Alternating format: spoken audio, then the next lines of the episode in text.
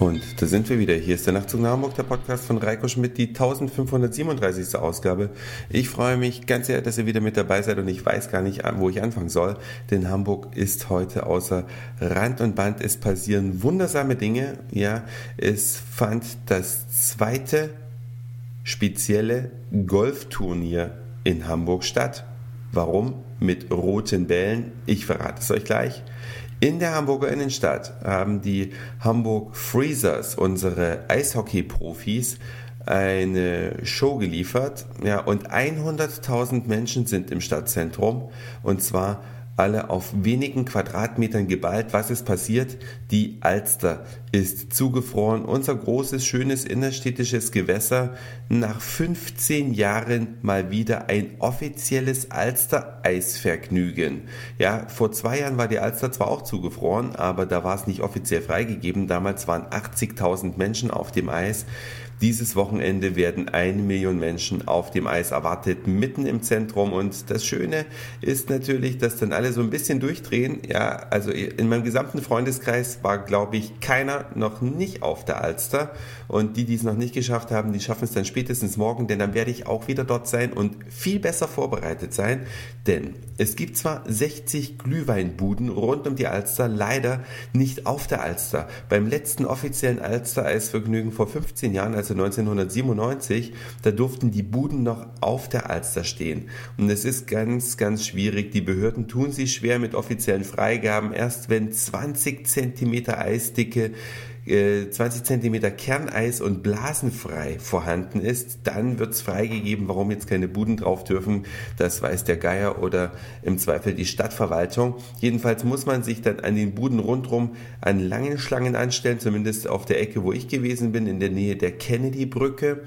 Und dann muss man sich dann noch mit ätzender, lauter Musik beschallen lassen, denn wenn etwas unelegant und so ganz und gar nicht Hamburg ist, dann sind es die normalen Après-Ski-Lieder, die man in Österreich überall hört. Und da finde ich es auch ganz geil. Ja, also ich bin der Letzte, der Après-Ski nicht mag. Und ich habe auch meistens mehr Après-Ski gefeiert als Skifahren, wenn ich in Österreich war zum Skifahren. Aber auf die Alster gehört es einfach nicht hin. Es passt einfach nicht. Und man muss auch noch ewig stehen. Riesige Schlangen. Morgen sind wir schlauer. Da haben wir den Glühwein nämlich selbst dabei in Thermoskannen.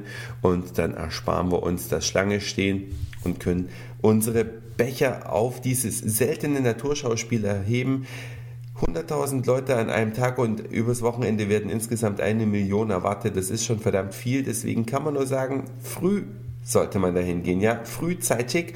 So hat es heute auch Simi gemacht. Simi mit Mann und Kindern und ist glatt einem ZDF-Reporter-Team vor die Linse gerauscht. Dann sind die noch interviewt worden und wer heute den Länderspiegel zufällig angeschaut hat, der konnte einen Blick auf Simi erhaschen. Ja, und nachdem wir dann die Alster heute verlassen hatten, nach unserem kleinen Spaziergang, sind wunderschöne Bilder. Äh, ihr müsst euch vorstellen, man sieht ja die Stadt aus einer anderen Perspektive Perspektive das ist der eine schöne Anblick. Der zweite schöne Anblick ist der Untergrund, denn bis zum Schluss sind noch irgendwelche Schiffe dadurch gefahren und haben das Eis immer wieder zerbrochen und diese Schollen sind dann so aneinander geklebt, nachdem es dann wieder kalt genug war und sind so aneinander gefroren, dass da sehr, sehr schöne Formationen entstanden sind, die man natürlich auch prima fotografieren kann. Etliche Rillen von Schlittschuhläufern sind schon drauf. Wie gesagt, die roten Golfbälle, die ihr da noch liegen seht, die sind von einem Masters-Turnier und zwar dem zweiten dieser Art auf der Alster. Finde ich ja geil, ne? dass man das immer nur stattfinden lassen kann, wenn natürlich die Alster mal zugefroren ist. Also eine wunderschöne Sache. Hab den Wagen natürlich weit weg geparkt und bin dann mit der U-Bahn die letzten Stationen gefahren. Das würde ich jedem auch empfehlen, weil das totale Verkehrschaos rund um die Alster ist. Es ist schon eine Art Fußgängerchaos, weil so viele Menschen laufen dort selten lang, außer vielleicht zum japanischen Kirschblütenfest und zu Silvester. Das sind so noch die Termine, wo an der Alster auch nichts geht. Aber das, was man dann im Anschluss erlebt, das ist nicht weniger witzig. Ich bin dann also dann zurückgefahren mit der U-Bahn äh, bis zum Auto und hatte dann Appetit auf eine Tasse Kaffee. Und da, wo das Auto stand, war aber nirgendwo ein Kaffee rundherum. Und dann sah ich da, ja, da stand Nachbarschaftstreff dran, ja, also ein Veranstaltungsraum, in dem Menschen saßen und Kaffee tranken. Drüber stand Nachbarschaftstreff, dachte ich, ach, die verkaufen mir bestimmt eine Tasse Kaffee.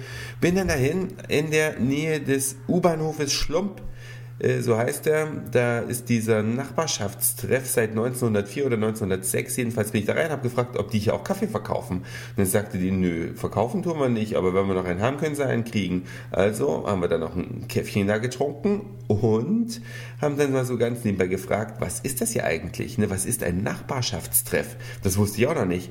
Es gibt in Hamburg rund 50 Wohnungsbaugenossenschaften, die Wohnungen vermieten. Die Hälfte davon hat einen Nachbarschaftstreff, wo Leute einfach so hingehen können. Ja, um Nachbarn zu treffen. Kann man natürlich auch in den privaten Räumlichkeiten bei seinen Nachbarn sich treffen, so machen wir das hier zu Hause, aber nicht jeder hat so nette Nachbarn und äh, auch die Nachbarn aus der weiteren Nachbarschaft trifft man ja nicht so ohne weiteres.